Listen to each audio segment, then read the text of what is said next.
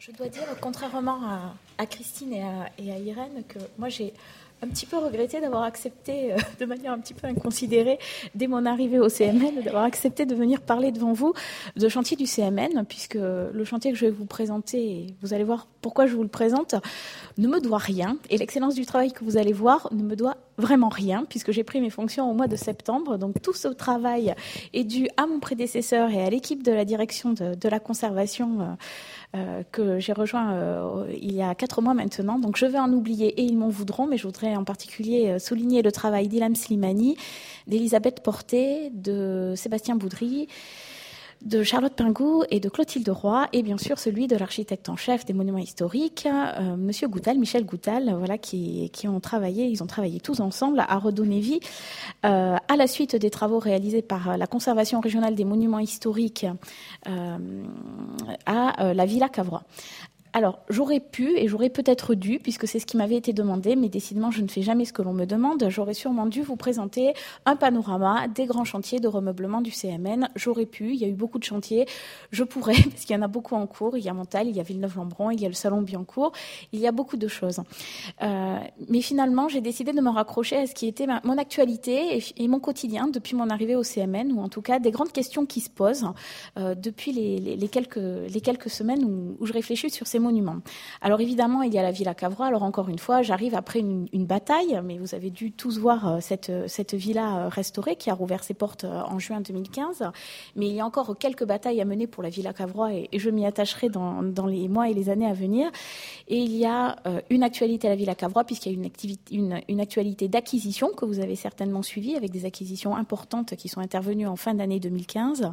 Et il y a d'autres actualités au CMN, en particulier euh, depuis le 1er janvier, nous avons euh, la charge, hein, dans le cadre d'une délégation de service public, de la Villa Kérilos à Beaulieu-sur-Mer, donc euh, édifice insigne du XXe siècle.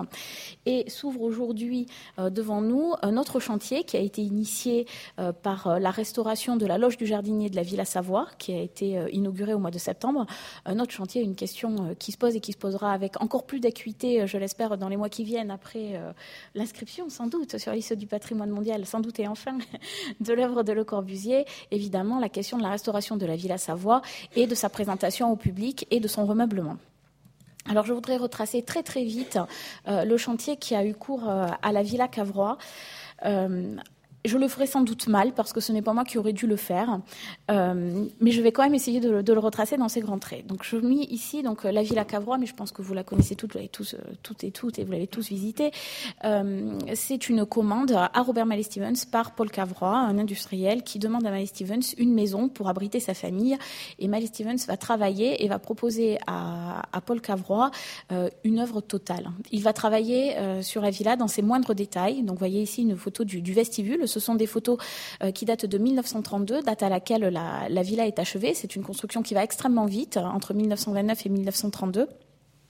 Ici, euh, nous sommes dans, euh, dans le hall salon, donc dans, le grand salon que vous voyez ici depuis l'escalier. C'est une œuvre qui a été, je dis c'est une œuvre, c'est une maison qui a été pensée complètement et totalement pour s'adapter aux besoins de cette famille recomposée où il y a deux grands enfants et quatre petits d'un deuxième mariage. Travailler sur, ce, sur cet édifice a, a été d'un côté facile. Alors François Gauvain le disait tout à l'heure, finalement sur les édifices du XXe siècle, nous avons beaucoup de documentation. Alors peut-être que sur la Villa Cavrois, c'est vrai et c'est moins vrai en même temps, puisque les archives de Robert, de Robert Mallet Stevens ont été euh, en grande partie détruites à sa demande après sa mort. Donc effectivement, l'équipe de, de, du CMN s'est trouvée euh, confrontée à une question de, de sources et a beaucoup travaillé à partir des, euh, des, photographies que nous avions, évidemment en noir et blanc, comme vous avez pu le voir euh, et euh, des euh, documents graphiques qui avaient été conservés dans la famille ou ailleurs. La, Villa Cavrois a une, histoire un peu compliquée. Donc jusqu'en 1940, la maison sera occupée de manière continue, abandonnée, désertée par la famille au moment de la guerre, qui revient au moment de la libération. À la libération, Paul Cavrois va passer une nouvelle commande à Pierre Barbe en lui demandant de diviser cette villa en trois euh, en trois appartements, un qui, lui, qui sera pour lui et deux pour, euh, pour ses fils aînés. Donc évidemment, euh, l'édifice hein, est extrêmement modifié à cette époque-là et Pierre Barbe va apporter des modifications aussi parfois au mobilier, ce qui rendra les choses encore plus, encore plus compliquées. Lorsque Madame Cavrois meurt en 1985, la maison a conservé une grande partie de ses, décors et de ses meubles, mais à, sa mort, la maison est vendue euh, à un promoteur qui finalement renoncera une année après l'avoir euh, acquise aux travaux qu'il voulait mener, euh, l'État ayant décidé de l'inscrire au titre des monuments historiques. Le classement de la maison trois années plus tard va vraiment mettre un terme définitif à, ce projet de, promotion immobilière.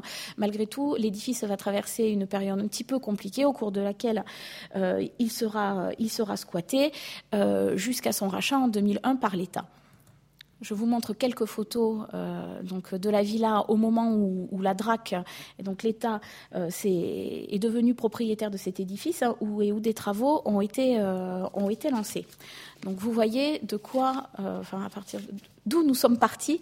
Et pour ceux qui l'ont visité, vous savez euh, où euh, nous sommes arrivés. Alors je dis euh, nous sommes arrivés, c'est la DRAC et le CMN, puisque ça a vraiment été un, travail partagé, puisque la DRAC a pris en charge l'intégralité de la restauration du clos et du couvert, ainsi que des extérieurs, et le CMN a travaillé sur, sur les intérieurs. Sur les intérieurs, évidemment, là, nous voyons bien aussi la question qui a pu se poser. En 2010, lors du passage en Commission nationale des monuments historiques, la Commission a, décidé et a acté que ce serait l'État 1932 qui serait privilégié. De là, évidemment, la nécessité de faire tous les sondages qui ont été menés par l'architecte en chef pour déterminer quels étaient les coloris qui devaient être réutilisés. Et évidemment, la question du remeublement de la villa s'est posée. Alors, c'est toujours la question de l'œuf ou la poule. Je n'étais pas présente sur ce dossier à ce moment-là, donc je ne le sais pas. Mais le tout est, c'est que au début, entre 2011 et 2013, euh, sur le marché de l'art, sont ressortis des meubles euh, qui ont été mis à la vente. Évidemment, la restauration par l'État de la villa n'est sûrement pas pour rien dans ces, euh, dans ces collections particulières qui reviennent et qui reviennent sur le marché de l'art. le CMN a entrepris alors une politique de d'acquisition soutenue très fortement par le, par le ministère de la Culture, hein, une, politique d'acquisition extrêmement volontaire. Alors j'ai mis ici quelques exemples des meubles qui ont pu être rachetés euh, donc, euh, entre 2011 et 2013 essentiellement. Ce sont des meubles qui euh, viennent du boudoir de Madame Cavrois avec une paire, de, une paire de, de, chauffeuses, une travailleuse et puis une coiffeuse. D'autres éléments, comme les, euh, les, les, luminaires qui se trouvaient, donc de le chevalier qui se trouve dans la vestibule d'entrée, ont, euh, ont, pu être rachetés. Trois d'entre eux, il y en avait quatre. Le quatrième, comme vous le verrez tout à l'heure, a été restitué. Puisque la question de la restitution a bien été euh, l'une, enfin, l'élément majeur de, de cette restauration. C'est-à-dire, jusqu'où allons-nous dans la restitution de cet ensemble? Que voulons-vous nous montrer au public? Puisque c'est bien cette question-là. Comment faire comprendre cet objet qui est aujourd'hui vide, qui était vide à l'époque, comment le faire comprendre au public? Alors, plusieurs éléments. Ici, euh, nous sommes dans, la cuisine, la table est d'origine, les meubles que vous voyez sur le côté ont été entièrement restitués. Je, vous montre une autre photo pour vous montrer euh, finalement quelle est la conclusion et quel est ce, mélange qui a été, euh, qui a été, qui a été choisi. nous sommes ici dans l'arrière-cuisine, ces meubles ont été donnés, ils étaient chez un particulier qui en a fait don, un collectionneur privé, qui en a fait don gracieusement au CMN. La table est d'origine, elle a été rachetée, l'évier que vous voyez à l'arrière a été complètement restitué. L'ensemble des restitutions qui ont été euh, proposées, et nous sommes ici dans la chambre des parents, a été euh, un travail mené par l'architecte en chef des monuments historiques, Michel Goutal, c'est-à-dire que tout ce qui a été considéré comme immeuble par destination, euh, lui, finalement, lui est revenu il lui a incombé de proposer une solution au CMN. Donc des recherches, évidemment, ont été réalisées et ont pu être restituées. La chambre, là, je, fais comme dans les magazines de déco avant-après. Voilà ce que vous pouvez voir. Voilà par exemple ce que vous pouvez voir dans le boudoir de Madame Cavrois. Je vous ai montré quelques-uns des meubles qui ont pu être acquis. Vous voyez ici une banquette de repos qui a été restituée, c'est-à-dire euh, reproduite d'après euh, euh, l'iconographie dont, dont nous disposions. Après, c'est pas le même angle, je n'en ai pas trouvé, mais vous pouvez voir le avant-après. Et nous sommes ici face à, quelque chose qui m'a beaucoup interpellée. Alors, je dois dire que j'ai été assez sensible, mais je trouve que, en tout cas, euh, compte tenu du sujet de, cette rencontre, je trouvais que le sujet méritait d'être abordé. Nous sommes ici dans la salle à manger des enfants. L'œuvre que vous voyez derrière, alors, je vais dire l'œuvre, euh, est une œuvre de Jean-Sylvain Biette, d'après euh, une œuvre de, des frères Martel. Donc, la, salle à manger des enfants, donc Cavrois avec Robert Maé Stevens, avait commandé aux frères Martel ce, bas-relief, euh, reprenant, comme vous le voyez, des jeux d'enfants. Euh, donc sur l'arrière, vous voyez un jeu de dames, des arcs et des flèches, des quilles, euh, des gants de boxe, une raquette de tennis.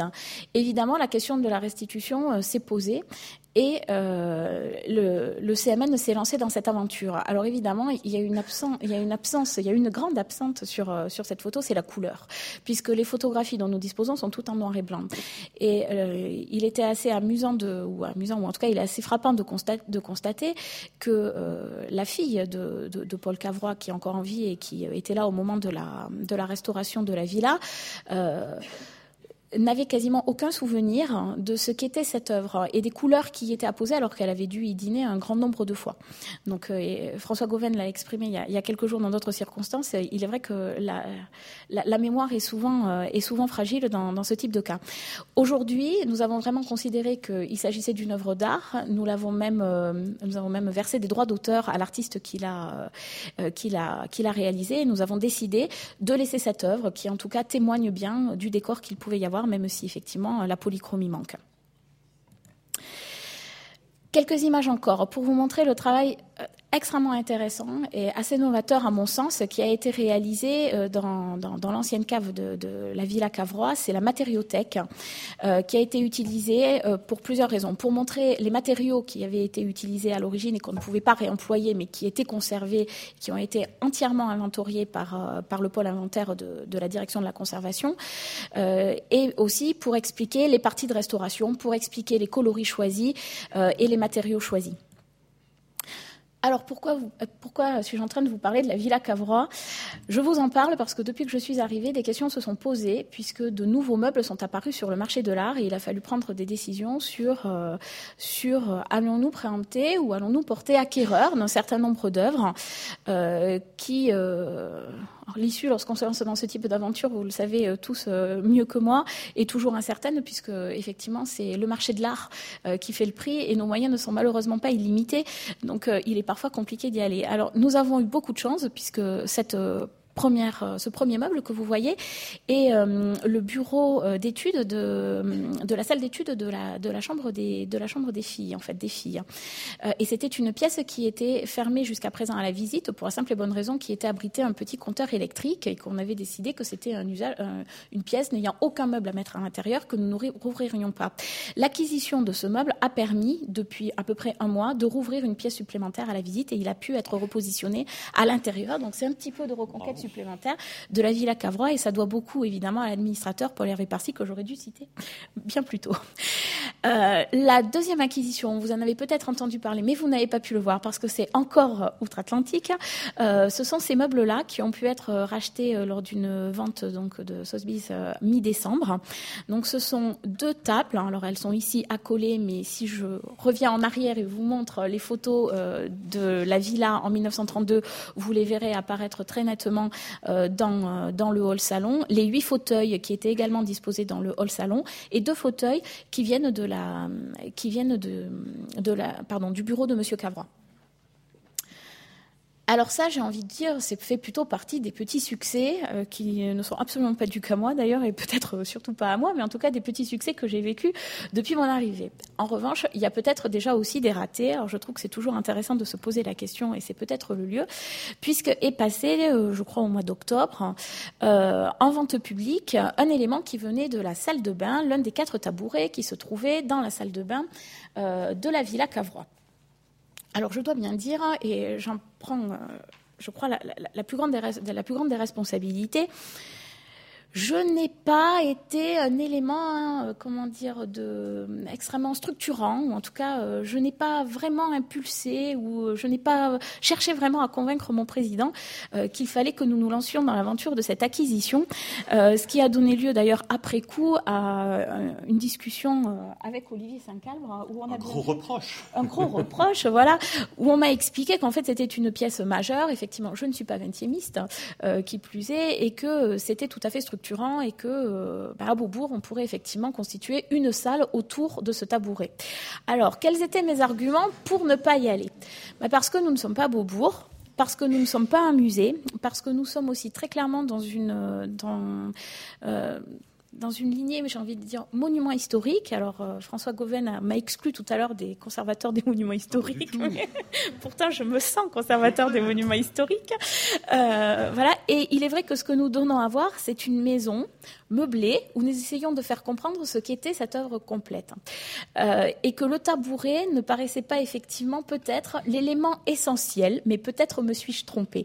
Par ailleurs, accueillir comme cela un tabouret dans une pièce où il n'y a pas de mise à distance, où nous n'avons pas d'agents dans toutes les euh, dans toutes les pièces de la villa, c'est quelque chose au quotidien d'extrêmement compliqué parce que ce sont des objets qui sont beaucoup plus petits, donc plus faciles à emporter, même si c'est quand même un petit peu compliqué de sortir avec un tabouret sous le bras, mais ce sont quand même des des, objets et des meubles qui sont plus fragiles et plus difficiles à embarquer, évidemment, qu'une table de salle à manger.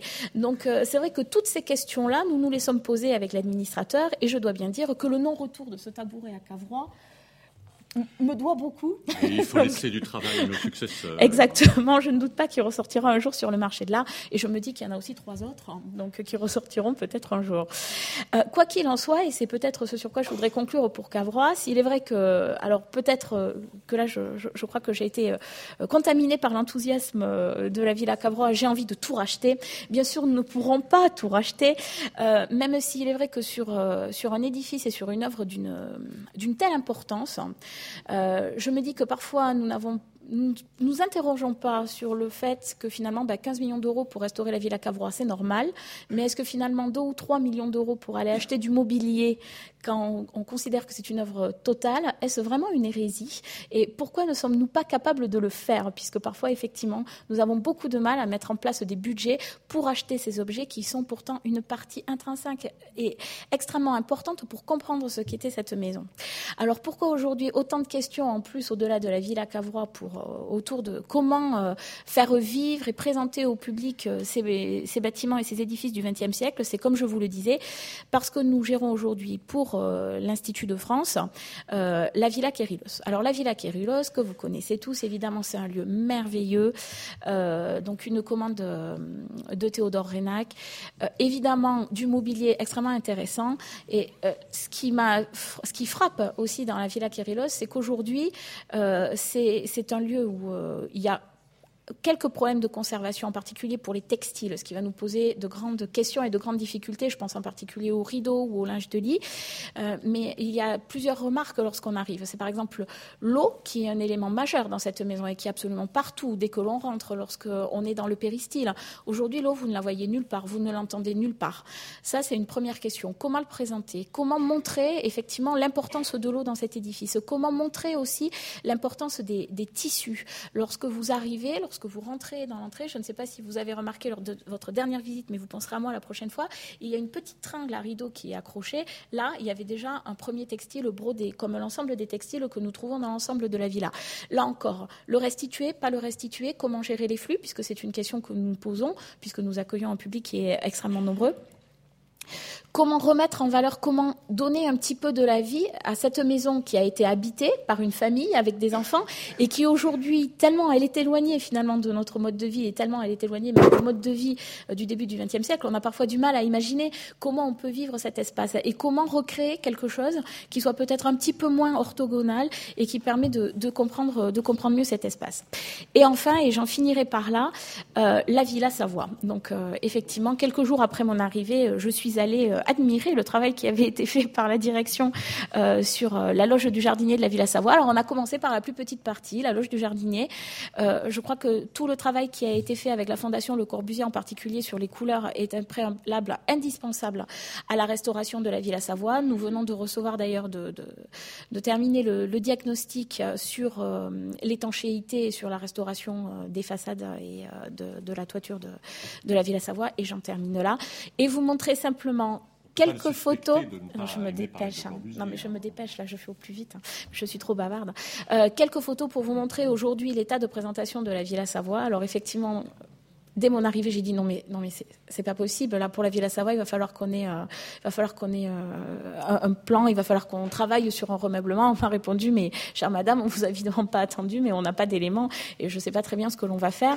Alors je suis tout à fait d'accord avec ça. Je sais pas très bien ce que l'on va faire. Moi, je voudrais juste finir sur cette image. Est-ce qu'on peut, en tout cas, laisser comme seul meuble dans la, dans la Villa Savoie ou est-ce qu'il faut même les mettre si on décide de rien mettre? Est-ce qu'on peut juste laisser deux LC4, euh, un LC4 et deux LC2 je, je, ne suis pas sûre. Donc euh, voilà un autre grand chantier. Aujourd'hui, je ne sais pas répondre, mais je crois que j'avais envie de vous présenter cela parce que je pense que ça va nous occuper pendant les mois et les années à venir. Merci.